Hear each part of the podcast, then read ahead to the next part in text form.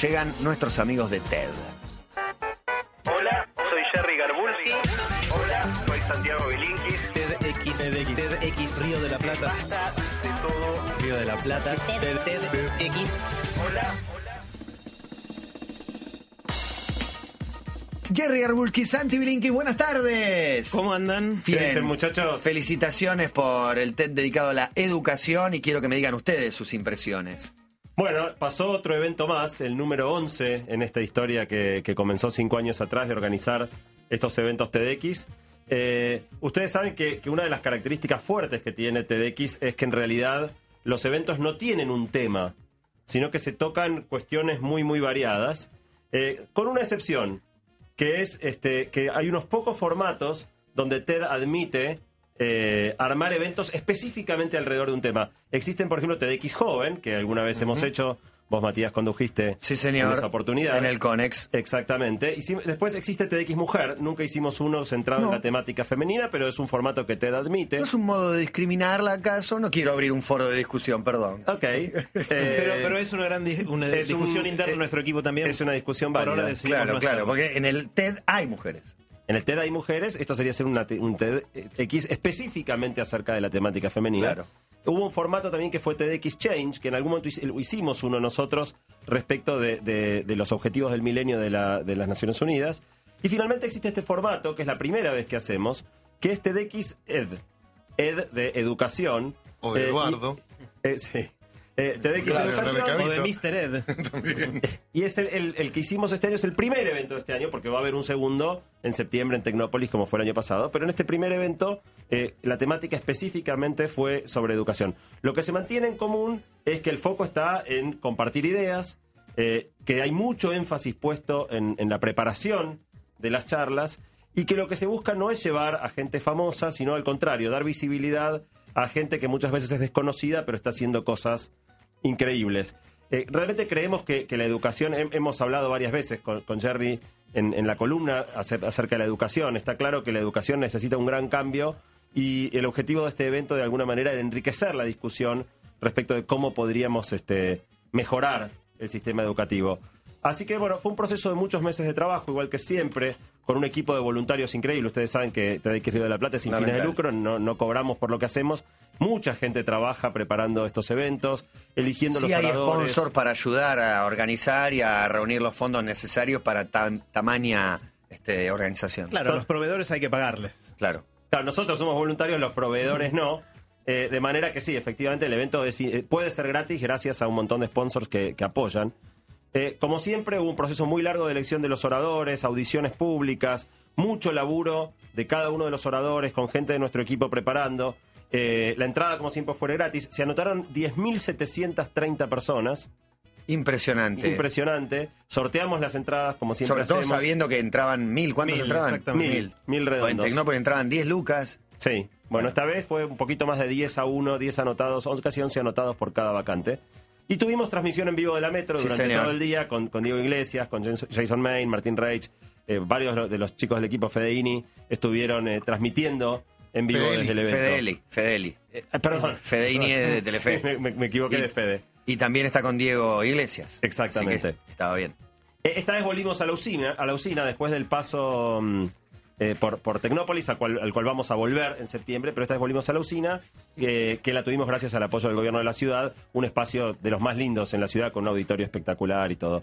Hubo 16 charlas, como siempre las charlas son bastante breves, la duración varió entre 6 y 18 minutos, lo transmitimos en vivo por internet, filmamos todas las charlas, así que en este momento estamos ya editando eh, y en algunas semanas van a, van a empezar a aparecer los videos eh, de, los, de las charlas que se dieron. Se pueden ver todavía lo- los videos de todos los eventos anteriores en la página de TDX, TDX de la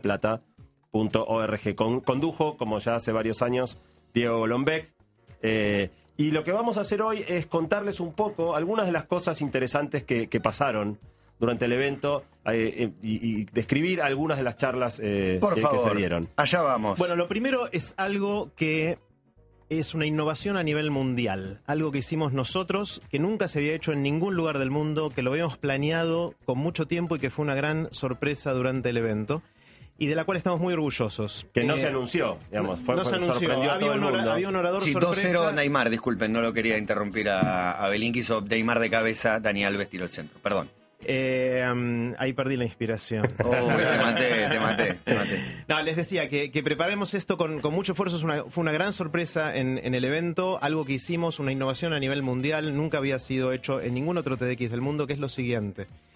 Ustedes saben que nosotros lo que buscamos es personas que hayan hecho o estén haciendo cosas increíbles y que tengan el poder a través de contar esa, lo que están haciendo de transformar a otros. Eso es lo que hacemos en general. Ahora, si uno mira a lo largo de la historia de la humanidad, hubo un montón de gente que cambió el curso de la historia, que, hizo que hoy fuéramos distintos a lo que seríamos si ellos no hubiesen estado. De gente desde Platón en su momento hasta Galileo y Newton, pasando por Da Vinci, Cervantes, Madame Curie, Picasso, Einstein. Está lleno de gente que a lo largo de la historia hizo cosas transformadoras. Ahora, ninguno de ellos tuvo la oportunidad de dar una charla TED. Y ninguno de los eventos TED, de los escenarios TED, tuvo la oportunidad de tenerlos a ellos. Y nosotros nos propusimos arreglar esa falta. ¿Y, lo que hicimos fue revivir a un orador que ya no está entre nosotros. Eh, la charla tuvo lugar en 1837. El orador tenía 28 años y se trató ni más ni menos que de Darwin. Darwin vino a dar una charla a TDX Río de la Plata. Eh, Contame esto- todo. Las caras, sí, sí. estamos esperando el remate porque no, no, no, no queremos no, meter no, bocadillo. no hay remate, sorpresa, se ha vuelto completamente loco. Lo hemos- Sí. Ha perdido eh, todo tipo de razón. Lo primero que pensé es, ah, hay grabado un... Ah, no, no, no. 1830. 1837 no hay nada. Había grabado. un... No. El mono de portal no era tan viejo. No, tampoco. Bueno, resulta que hicimos lo siguiente. Identificamos a los dos expertos argentinos en Darwin más destacados, o algunos de los más destacados. No, es, eh, se llaman eh, Santiago Ginóbili eh, y, No hay y Bernal. Es, es un pariente lejano, se escribe un poquito distinto, es con doble N, este, Santiago, eh, pero es pariente lejano de, de Manu. Eh, y Daniel Blanco, Daniel Blanco vive en la provincia de Santa Fe. eh, eh, Santiago vive aquí en Buenos Aires y ellos saben un montón de Darwin, son probablemente de los que más saben en la Argentina y los convocamos a ellos eh, junto con Cristian Carman, que había sido orador en un evento anterior nuestro, y dijimos, ustedes dos, Santiago y Daniel, van a ser Darwin. Uno va a ser Dar, el otro va a ser Win, y van a hacer el proceso de preparación de la charla como si ustedes fueran el mismísimo Charles Darwin. Trabajamos con ellos tres meses, haciéndole el coaching como le hacemos a todos los demás oradores. Y tres semanas antes del evento produjimos el texto de lo que hubiese sido una charla de Darwin a los 28 años. Nos pareció muy interesante la edad, una, una gran discusión. Le invitamos a, a Darwin a qué edad. A los 28 está bien, pero está basado en los escritos de esa época, me imagino, en lo que él Mm. estaba desarrollando y viendo. Claro, no- uno tiene la imagen de Darwin como el, el barbudo viejo, pero, pero también fue joven y fue un joven que tuvo en su mente un montón de líos, de, de idas y vueltas, de, de dudas, de inseguridades.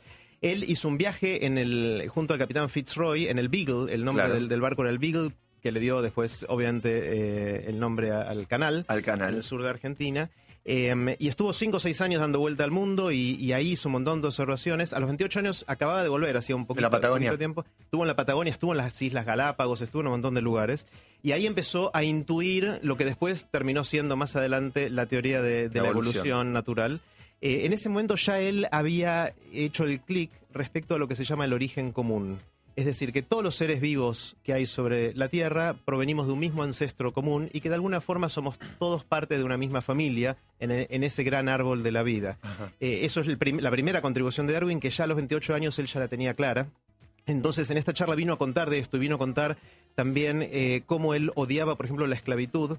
Él pasó por Brasil, pasó por Argentina, vio cómo trataban a los negros en Brasil y a los indios en Argentina, eh, y eso lo, enfureció de alguna manera. Y él cree que a los 28 años que su idea es peligrosa.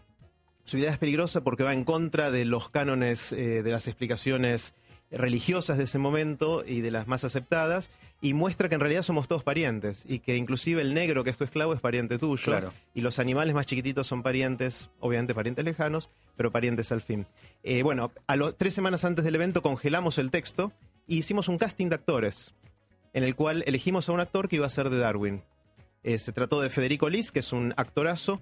Eh, él estudió y después, junto con la dirección de Vivi Telas, que fue la directora de esto, eh, Qué produjimos... Dream Team también han sacado. Sí, de- sí, ¿no? Qué Dream Team de contactos han tenido en varios años de TED. Totalmente. Bueno, produjimos la, la charla, lo que, lo que creemos que hubiese sido una charla TED de Charles Darwin a los 28 años. Eh, va a ser uno de los primeros videos que vamos a subir online. En los próximos días va a estar.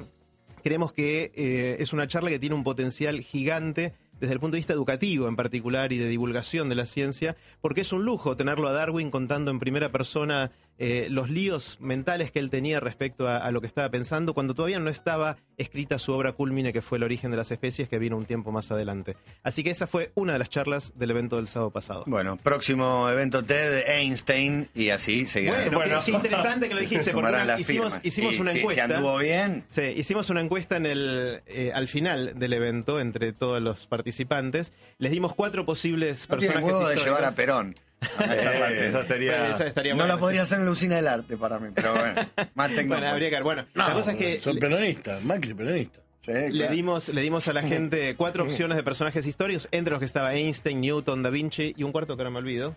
Eh, No me Rafa de acuerdo. Villamínico. Rafa No y la gente podía votar a través de una aplicación que teníamos en los celulares y, y Einstein salió como el, el favorito del público. No, no, probablemente hay que ver si hacemos a Einstein o algún otro, pero al público por lo menos le interesó mucho la Ok. figura de Einstein. Una de las cosas que creemos que podemos hacer, esto es una cosa que si funciona puede estar buenísima para un montón de otros personajes, y un sueño que tenemos es en algún momento hacer TDX Río de la Plata 1810, por ejemplo. Y que sea un evento que transcurra todo en ese año. Y que los oradores sean todos personajes que estaban vivos en ese momento, ¿no? Claro, la Eh, pregunta es si se hubiera hecho un TDX en 1810, ¿a quiénes hizo. hubiéramos elegido como oradores? Se llamaba llama asamblea. y se llama Cabildo Abierto. Se llamaba Cabildo Claro. Abierto, esa asamblea. Cada uno hablaba y exponía sus ideas que merecían la pena o que valían la pena ser difundidas. Claro, Y French y Beruti eran como Goldenberg y... French y Beruti eh, son Y- y, Golombek. y Golombek, son los conductores del evento. Totalmente, claramente y reparten escarapela. Bueno, y otra discusión muy interesante es que otras que otros años en la historia de la humanidad son interesantes. Hay gente que dijo tiene que ser Viena Revolución 1930 Francesa. por lo que pasó y o claro, o París 1789. Hay, momentos en, en la historia de la humanidad que o, o la- Los 60, Estados Unidos hay que buscar alguna fecha emblemática de Martin Luther King o de no sé. Sí, o- totalmente, o, o sí. Israel en el año cero. Claro. O en, o en el año menos uno. También mejor todavía. Menos dos. Para verlo entero, claro. Eh, podría ser. Santi. Bueno, eh, emparentado con, con esta historia de Darwin, eh, hubo también un orador que es un periodista que se llama Álvaro Liuzzi. Álvaro Liuzzi es un periodista apasionado por las nuevas tecnologías que explorando cuáles son las posibilidades que, las redes sociales y las nuevas tecnologías ofrecen para contar historias, tuvo una idea notable y se le ocurrió una nueva manera de contar y de enseñar la historia. Él empezó su charla contando un episodio de la historia argentina reciente, que es que en el año 1956 un grupo de 12 hombres fue fusilado en un basural eh, de José León Suárez por la policía de la provincia de Buenos Aires, eh, por orden del gobierno de facto de ese momento que era la Revolución Libertadora. Siete de- eran 12 personas, siete de- murieron fusilados, pero cinco lograron escapar. Y el rumor de que había existido este fusilamiento y que cinco habían escapado... que escapar a un fusilamiento. Sí, andás a ver cómo, cómo lograron Y rajarse, fallaban las armas. Matando boludo lo que disparan. Eh, ¿no? fallaban las armas. Claro, eh, para poner en un solo tiro. Para Claro, por ahí no tenían tantos tiradores y hicieron la primera tanda y estos rajaron antes de, de la Tres segunda tiradores tanda. y 15 que iban a pegar a matar o 10. no 12, sé, 12, 12. Bueno, cinco se escaparon y esto llegó a los oídos de un periodista en ese momento con una frase muy inquietante que es hay fusilados que están vivos. Muy buena frase. Muy buena frase. Este ¿Hay periodista fusilados? se, se Está bien, obsesionó. Están vivos. Este periodista se obsesionó con investigar qué había pasado y escribió un libro emblemático del periodismo de investigación en la Argentina. Eh, el, el que lo escribió fue Rodolfo Walsh. Eh, el libro se llamó Operación Masacre, que es una novela, pero es una novela testimonial porque está basada en un hecho histórico e intenta describirlo muy en detalle. Este libro Álvaro Liuzzi lo marcó profundamente en su vida periodística. Él cuenta en la charla que el libro está tan bien escrito, es tan visual, que realmente te transporta a los escenarios eh, con las descripciones que, Walsh hace de los lugares. Y por eso Álvaro siente que es el primer libro multimedia. Digamos, vos eh, sentís que es casi como si estuvieras viendo una película cuando lo lees. Esta, esta cosa tan visual que tiene Operación Masacre le dio a Lucy su gran idea.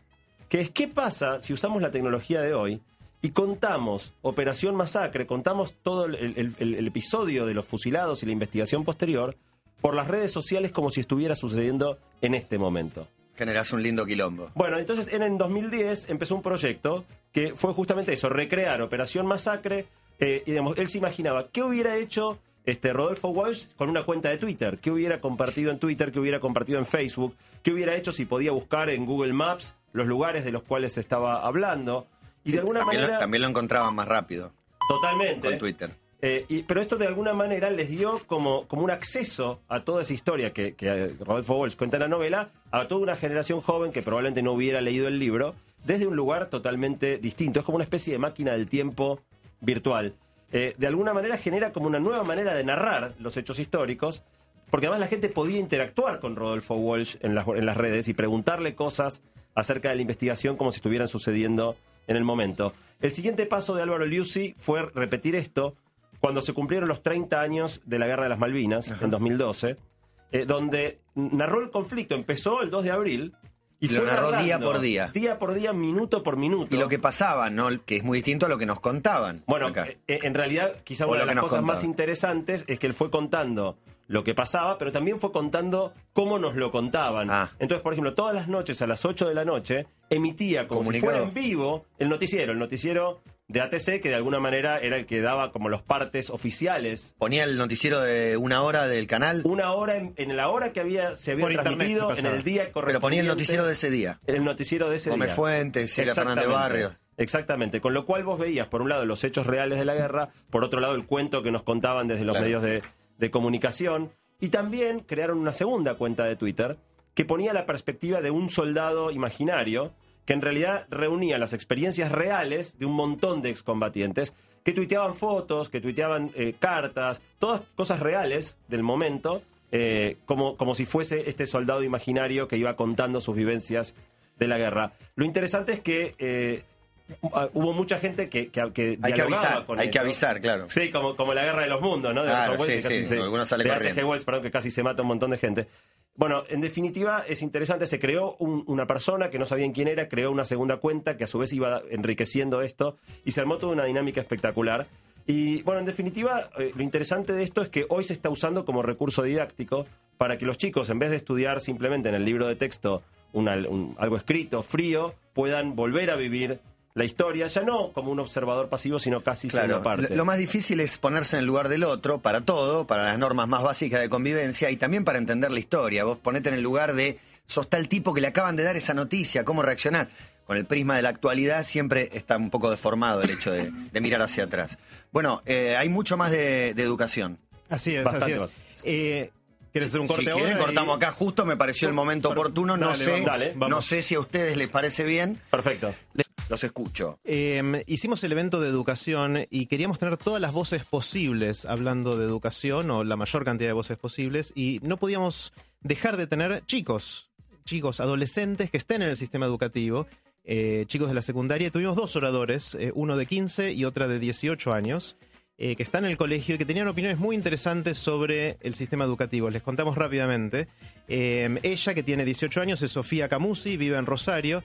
Y eh, Sofi siempre en el, en el cole le iba más o menos bien, nunca estuvo demasiado... eh, um, nunca era una, una alumna 10, digamos. Le Nunca iba- fue abanderada. Nunca fue abanderada. Como tu prima. Eh, Claro. Pero un día descubrió eh, en un campamento científico que organiza la, la organización Expedición Ciencia, que es una cosa increíble para chicos de 14, 17 años, que le fascinaba la ciencia. Eh, volvió transformada de este campamento y en el colegio empezó a hacer un montón de cosas relacionadas con la ciencia y eh, la empezaron a llamar la chica ciencia a ella ahí. Sin embargo, ella siempre se sacaba siete. Y ella lo que empezó a darse cuenta es que en, el- en los colegios, cuando ponemos notas, muchos chicos se sienten la nota que se sacan. Es decir, no te sacaste un 7, sos un 7. No te sacaste un 10, sos un 10. Y lo mismo con un 4 o con un 1. Y eso es bastante terrible porque los chicos empiezan a creerse que es eso lo que son. Ella cuenta la historia de una amiga de la infancia eh, que siempre soñó con dibujar y hacer animación 3D. eh, y ahora, 10 años después, cuando tiene que elegir una carrera, se anotó en traductorado. Eh, y cuando ella le preguntó, ¿pero qué pasó con tu sueño? Ella dice, no, lo que pasa es que para hacer animación 3D tenés que saber mucha matemática y a mí en matemática no me iba bien, me sacaba malas notas. Entonces el sueño que ella tenía que quería hacer lo dejó de hacer simplemente porque las notas que se sacaban no eran buenas. Claro. Es muy interesante, pues desde la perspectiva de un chico, dicho esto así, eh, es muy impactante cómo la nota afecta, cómo los chicos sienten cuáles son sus propias capacidades. Nosotros lo Eh. hemos escuchado de, mu- de muchos pares o de nosotros mismos este, a la hora de elegir una, una carrera, no sé. En un momento yo fantaseé con arquitectura, pero dije, no, matemática me da mal. Bueno, mira, mira qué fuerte que es, ¿eh? ¿Y qué, qué pasa si alguien te hubiese enseñado matemática de otra manera y te hubiese Tal vez, entusiasmado por ahí sí. eres arquitecto? No sé si hubiese sido mejor o peor, pero hubiese sido distinto en todo caso. Eh, y ella lo que cuenta es que eh, no sabemos si las, las notas son necesarias o no, pero sí asegurarnos de que los chicos sientan que no son su nota, sino que eso es simplemente un- una cosa circunstancial de una prueba. eh, puede llegar a ser muy importante para que los chicos puedan desarrollar sus pasiones. Ese fue un caso, lo contó muy elocuentemente. El otro es el de un chico que recién cumplió 15 años, se llama Santiago Aranguri, es estudiante de la secundaria y contó un proyecto que hizo por fuera del colegio. Eh, a él eh, viene una familia que, le gusta mucho ayudar, de hecho el padre es bombero y siempre pensaba en ayudar a los demás y también le gustaba mucho programar eh, computadoras, Eh, pero sentía que en el colegio no, no aprendía a programar tan rápido como querría y un día se le ocurrió cuando el padre le contó que había en Argentina mucha gente se pierde. No sé si sabían ustedes, pero en Argentina Sí. todos los días se pierden por Sí. medio una persona, cosa que me parece Increíble. Yo no lo podía creer cuando me lo Pero contaron. es tremendo, pero es verdad. Se sí. pierde y la gente no sabe, o sea, si se te pierde alguien, ¿por dónde empezás a buscar? Es muy difícil. Entonces a, a Santiago Aranguri se le ocurrió hacer una aplicación para los celulares para crear una red de gente que ayude a encontrar a la gente perdida. Entonces, si alguien se pierde en esta red a través de los celulares con esta aplicación, uno recibe la alerta, se perdió tal persona, estaba en tal lugar, vestida de tal manera, alguna foto, y entre todos los que participan de esa red pueden ayudar a encontrarlo. Él programó este app solo en el tiempo libre. Durante un año estuvo dándose mani aprendiendo video, eh, mi- mirando videos tutoriales, eh, pidiendo ayuda a un montón de gente y escribió un- una aplicación para los celulares que ya está disponible. Y hay una, una fundación que justamente se llama Personas Perdidas, que a la cual Santiago se acercó, tenía 14 años en ese momento, eh, y no solo que pegaron onda, sino que ahora la aplicación de Santi, Aranguri, se transformó en la aplicación oficial de esta ONG que eh, tiene Qué trabajo en todo el país para buscar a la gente perdida. Este chico, chico de 15. lo hizo, sí, a los 14, 15 años, y lo hizo, y él cuenta que no, no es extraordinario lo que hizo, pero sí él sintió que tenía una pasión. A él no le daba lo mismo resolver este problema que no resolverlo, y también lo pudo hacer aplicando las cosas que le gustaban, que era programar en la computadora. Y, y lo que su reflexión es cuando juntamos las ganas de resolver un problema y algo que nos apasiona, es una combinación explosiva que te hace aprender a una velocidad mucho más grande que la que tenés Claro. en el colegio. Muy direccionado. Muy direccionado, muy enfocado y, y te potencia. Y él dice, yo hice esto por fuera del colegio, pero ¿tiene que ser así? ¿Por qué no buscamos en los colegios crear espacios en los cuales todos los chicos puedan identificar cosas que quieran cambiar del mundo, proyectos que quieran hacer, cosas que realmente lo apasionen y que hagan el- la mezcla entre eso y las cosas que le Es gustan? un hacer? eterno debate el, el educativo. Está entre lo que es indispensable o, o la sociedad o la educación o quienes deciden consideran indispensable que se aprenda. Y después hay espacio para desarrollar capacidades, talentos, ideas. Claro, el tema es que no hay espacios eh, formales en la mayoría de los colegios. Obviamente hay Claro. buenas excepciones, pero en la mayoría no hay espacios formales donde los chicos puedan encontrar y desarrollar sus Tendría que pasiones. estar más dirigido hacia las inquietudes, algo que no todos los chicos de 14 años tienen resuelto. ¿Qué quieren hacer? Pero, ¿Qué les pero la búsqueda en sí es algo que ya vale la, pe- la pena. Claro. O sea, bombardear a los chicos con distintos estímulos y ver qué prende es algo que es un experimento que creo que vale la pena hacer. Bien, Bueno, quizá el momento, el pico emotivo de la jornada fue una charla que dio una maestra, directora de escuela que se llama Silvana Corso. Silvana empezó contando que cuando ella estaba en la escuela primaria, sus maestros le decían que era una burra. Eh, realmente le costaba mucho la escuela, sus compañeros se burlaban mucho de ella, eh, no podía eh, in- interpretar textos, no lograba aprender las tablas. Y llegaron a diagnosticarla como una chica con problemas de aprendizaje. De hecho, le dijeron a sus padres que era tan burra que la escuela le ofrecía regalarle el título de la primaria, porque ni siquiera valía la pena hacerla repetir. Era tan burra que, que aunque repitiera nunca iba a aprender. Así que la escuela le ofreció, mira, le damos la primaria por aprobada, pero que, que se vaya a hacer una, que busque Que una no salida laboral, que busque una salida laboral, aprende un oficio. que aprenda corte y confección, porque esto, la escuela no es para ella. El papá se rebeló contra esto y decidió, dijo que no tenemos nada para perder, mandémosla al secundario. Y en el secundario descubrió cuál era su problema. Su problema es que ella no sabía estudiar. Y algunos profesores del secundario le enseñaron a estudiar y ella descubrió que en realidad no era tan burra y encontró su vocación. Dijo, yo quiero ser docente. Yo quiero ser docente para ayudar a otros chicos que sean como yo, que les cueste mucho aprender, a que puedan hacerlo. Qué bueno, se especializó en eso. Exactamente, pasó de ser la más burra a querer ser docente para poder enseñarle a chicos con- con- que, que tenían el problema que ella tenía.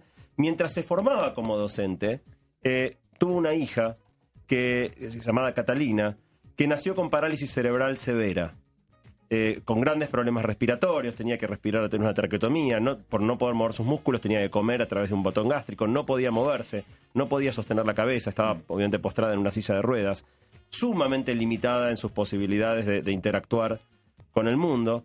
Eh, y bueno, ella tuvo que aprender cómo ser madre de una chiquita con, con ese- esa situación, con esa condición. A ella le impactó mucho que la gente no se vinculaba con su hija como uno se vincula con cualquier chico, sino que básicamente su condición, su discapacidad era todo lo que la gente podía ver en ella. Y, la pregunta que tenía en su cabeza es cómo puedo darle a mi hija una vida, una vida social, una interacción, cómo puedo hacer que aprenda. Y tomó una decisión jugada, que fue enviarla a un jardín de infantes común, no a un instituto de rehabilitación o algo así, sino yo digo, yo quiero que mi hija estudie en una escuela común. Eh, mucha gente le decía, estás loca, ¿cómo, ¿por qué la vas a mandar a una escuela común? Y ella, con este gen de rebeldía que le había pasado su padre, dijo, ¿por qué no? Y en definitiva, eh, di- dijo una frase que, que- que es muy impactante, que es, finalmente un jardín nos eligió. Y aclara, porque los que tenemos hijos con discapacidad no elegimos la escuela para nuestros hijos. Tremendo. La escuela nos elige a nosotros. Es. Eh, y logró que entre a un jardín común. Eh, y, la nena empezó a vincularse con otros chicos y empezó a tener una vida, obviamente, todavía con muchas limitaciones, pero una vida mucho más cercana a la normalidad que hubiese logrado si simplemente siempre se la veía como una paciente y no como una, una alumna más. Eh, y ella muy agradecida con esta escuela que de alguna manera le hizo lugar a su hija, ella decidió que su meta en la vida era crear una escuela que realmente hiciera lugar a todos los chicos. Verdaderamente por igual. integradora. Una escuela verdaderamente inclusiva. Eh, infelizmente, Catalina murió a los nueve años, eh, pero esto cambió la mirada de Silvina, de Silvana, perdón, sobre la educación para siempre. Y finalmente llegó a ser directora de una escuela. O sea, pasó de ser la alumna burra que ni siquiera tenía sentido que termine la primaria, A una ser directora de una escuela secundaria común y decidió abrirle las puertas a todo el mundo. Yo no tengo hijos, no sé qué le pasará a los que tiene Matías, o usted chico tienen hijos, pero si algún día tengo hijos me gustaría que vaya a una escuela integrada donde no aprende solamente el chico que tiene alguna discapacidad, sino el chico que no tiene una... Por ahí es el mío que tiene alguna discapacidad, pero O sea, es que aprenden ha, ha todos, generado, ha generado más de un debate, una polémica. Yo y- sé que hay padres que están en alguna contra, queja. Hay padres eso. que están en contra, sí, no, no ha pasado. Pero a veces eh, no es dificultad de aprendizaje, sino otras dificultades motrices, o diferentes problemáticas. Es mucho más común ahora, hay más colegios que, que aceptan e integran, pero obviamente no es de un día para el otro que se van a acabar los problemas. Bueno, ella cuenta su experiencia como directora de esta escuela secundaria, donde realmente se abren las puertas a todos los chicos independientemente de, las discapacidades que puedan o no tener. Eh, nunca se subestima la capacidad de ninguno de ellos para aprender y para vincularse. Y, y en, este, en esta situación de convivir diariamente todos los chicos eh, con, con- con- con diferentes capacidades, obviamente se desarrolla, se naturaliza, se vuelve común que hay gente diversa, que hay gente Claro. que tiene limitaciones diferentes, eh, sus presencias se naturalizan, deja de ser ex- excepcional que haya una persona con discapacidad Sí, discúlpame, más de una vez eh, pasó con eh, alguien que tenía una hija con un compañero eh, o sordo o, o ciego, o no, no me acuerdo exactamente, pero me acuerdo que el padre contaba que a la hija le había tocado en un acto actuar con él y el padre le hizo, tratando de hacerse el canchero y naturalizando y está todo bien, pero la octava pregunta le dijo, no me hinches más, pa, es un compañero más, como, sos vos el que está poniendo carga, yo no tengo ninguna carga. Totalmente, y eso es justo lo que ella dice, en definitiva, sus presencias se naturalizan eh, Aprenden, y, y- y- y los chicos aprenden, por ejemplo, que co- es una cosa cotidiana tener que ayudar a los chicos que tienen limitaciones motrices a, a subir un escalón, a... a- a, este, a- Y cuando viajaste te das cuenta, y lo hemos comentado en algún momento en Estados Unidos, decís, ¿qué, qué cantidad de gente con dificultades motrices que hay? Y no es que hay más que acá. Lo que pasa es que tienen la posibilidad muchas veces de que el transporte público está adecuado para que puedan salir. Sí, también venían de, una- de unas guerras guerra. eternas que también les dio muchos más mucho. mutilados. Pero suben solos al bondi acá. Sí, claro. Andan solo con una silla de ruedas, a ver si puedes subir al No, no, colectivo. a la radio, no te paran ejemplo. los taxis. No entras- Vení acá a la a la radio. Bueno, por la historia personal de Silvana fue tremendamente conmovedor escucharla contada en primera persona. Ella terminó diciendo que la inclusión social empieza con la inclusión escolar y que los chicos solo van a vivir con naturalidad de integrar a las personas con discapacidad en el momento en que aprendan en la escuela, que eso es parte de la vida, duda, eh, y, y- y lo integren desde ahí. Eh, y realmente fue, fue un momento, quizá el momento más emocionante de toda la tarde. Una de las cosas que me quedó eh, dando vueltas en la cabeza de la charla de Silvana es que ella dice que todas las escuelas deberían ser inclusivas, con lo cual ninguna debería ser inclusiva. Es decir, eh, ya no tiene sentido llamarlas inclusivas Claro, si claro, todas son así, ¿no? Como, como un motor de, de cambio. Otra de las, de las charlas que nos impactó mucho es la que dio Melina Furman. Melina Furman eh, es bióloga y hizo un doctorado en educación y se especializa en educación de la ciencia, cómo ayudar a los maestros, a los profesores en todo el país a que puedan enseñar de maneras distintas eh, los temas de ciencia. Y una de las cosas increíbles que ella contó es cómo le gusta ir por las aulas mirando los pizarrones. Y sobre todo las preguntas que están anotadas en los pizarrones como una pequeña ventana al mundo de lo que está pasando en el aula. Y si uno mostró fotos de algunos pizarrones que son increíbles con preguntas del estilo, eh, ¿cuáles son las partes de la célula? ¿Cuáles son las capas de la Tierra? ¿En quién eh, descubrió la penicilina y en qué año? Eh, ¿Cuál es la distancia de la Tierra al Sol? Que son todas preguntas fácticas, ¿no? Preguntas que uno podría agarrar un manual y buscar un dato O y- o googlear ahora directamente, más fácil. Eh, pero que después te la olvidas al, al segundo, ¿no? Y, y ella dice que nuestros pizarrones en, en nuestro país están llenos de estas preguntas y no es tan mal que estén esas preguntas porque algunas de esas cosas está bueno saber. Lo que ella dice que está mal es que esas sean las únicas preguntas. Y lo que ella argumenta eh, es que hoy no es que la escuela no nos está enseñando a pensar, es peor que eso. Hoy las escuelas nos enseñan a no pensar. Entonces, lo que ella propone concretamente para dar vuelta a esto es repensar cuáles deberían ser las preguntas en el aula. Eh, hizo muchas experiencias en, todo el país, en, en varios lugares, eh, porque ella ve que en- mismo en los profesorados, lo que los profesores de los profesorados le dicen a sus alumnos que van a ser futuros docentes, son los mismos tipos de preguntas, con lo cual ellos aprendieron así y enseñan así.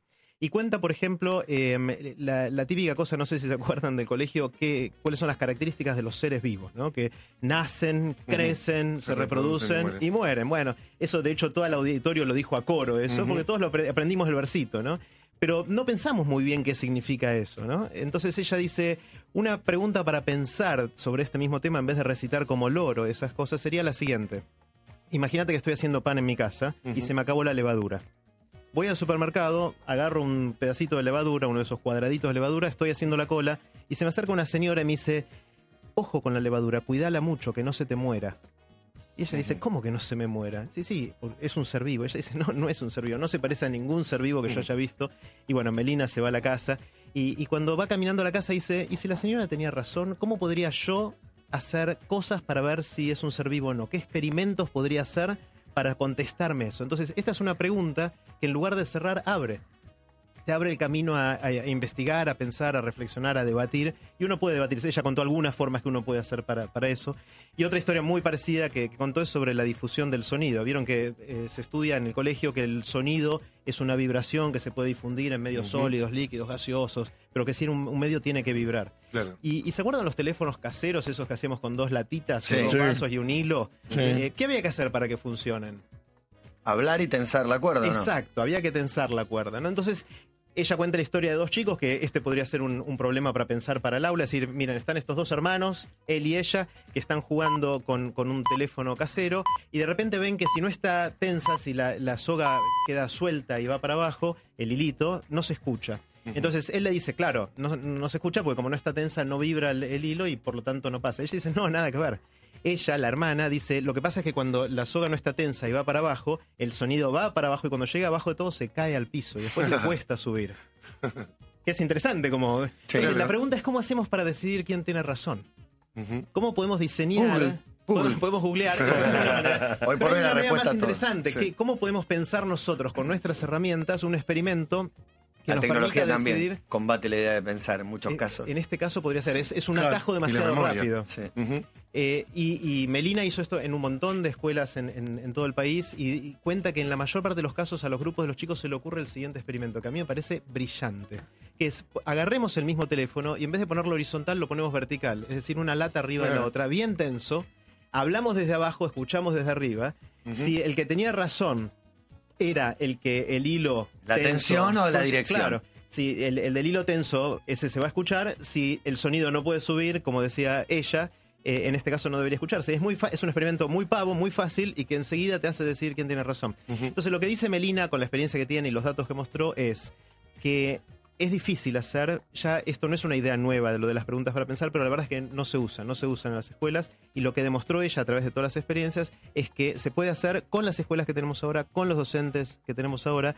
Obviamente no es fácil, es mucho esfuerzo, pero los resultados son maravillosos. Y lo propone como una manera de cambiar la forma en que las escuelas nos tienen que empezar a ayudar a pensar. Mucha repercusión por la charla de, Silvi- de Silvana, que la quieren encontrar, el, el TDX Educación, no sé cuándo estarán colgadas las charlas, gente que tiene sí. situaciones similares, se imaginan. Estamos editando las charlas, hubo varios tweets en, en ese sentido. Eh, esperamos empezar a publicarlas a partir de la semana que viene. Vamos a publicar dos o tres por semana hasta que hayamos publicado las 16, 17 charlas que tuvimos. Ok, en la página de TED podrán encontrarla y vamos negrita, canallona, que nos escribe Rosario, supongo, también sobre el tema de la inclusión y los colegios. Eh, está bueno que integren, pero que estén preparados, dice. Que bueno que hablen de inclusión escolar, escuelas comunes, aunque integren, no están preparadas para la inclusión, las docentes no están preparadas. Por eso va a ser un trabajo de un tiempo conformar a todos. Sí, para, y los que quieran enterarse, apenas salen las charlas, si siguen en Twitter, arroba TDXR de la P, que es el, el Twitter de TDX Río de la Plata, ahí las vamos a anunciar. Gracias, muchachos. Un placer, como siempre. Nos Ah, vemos en un par de semanas. Dale, en un par de semanas tenemos eh, más TDX.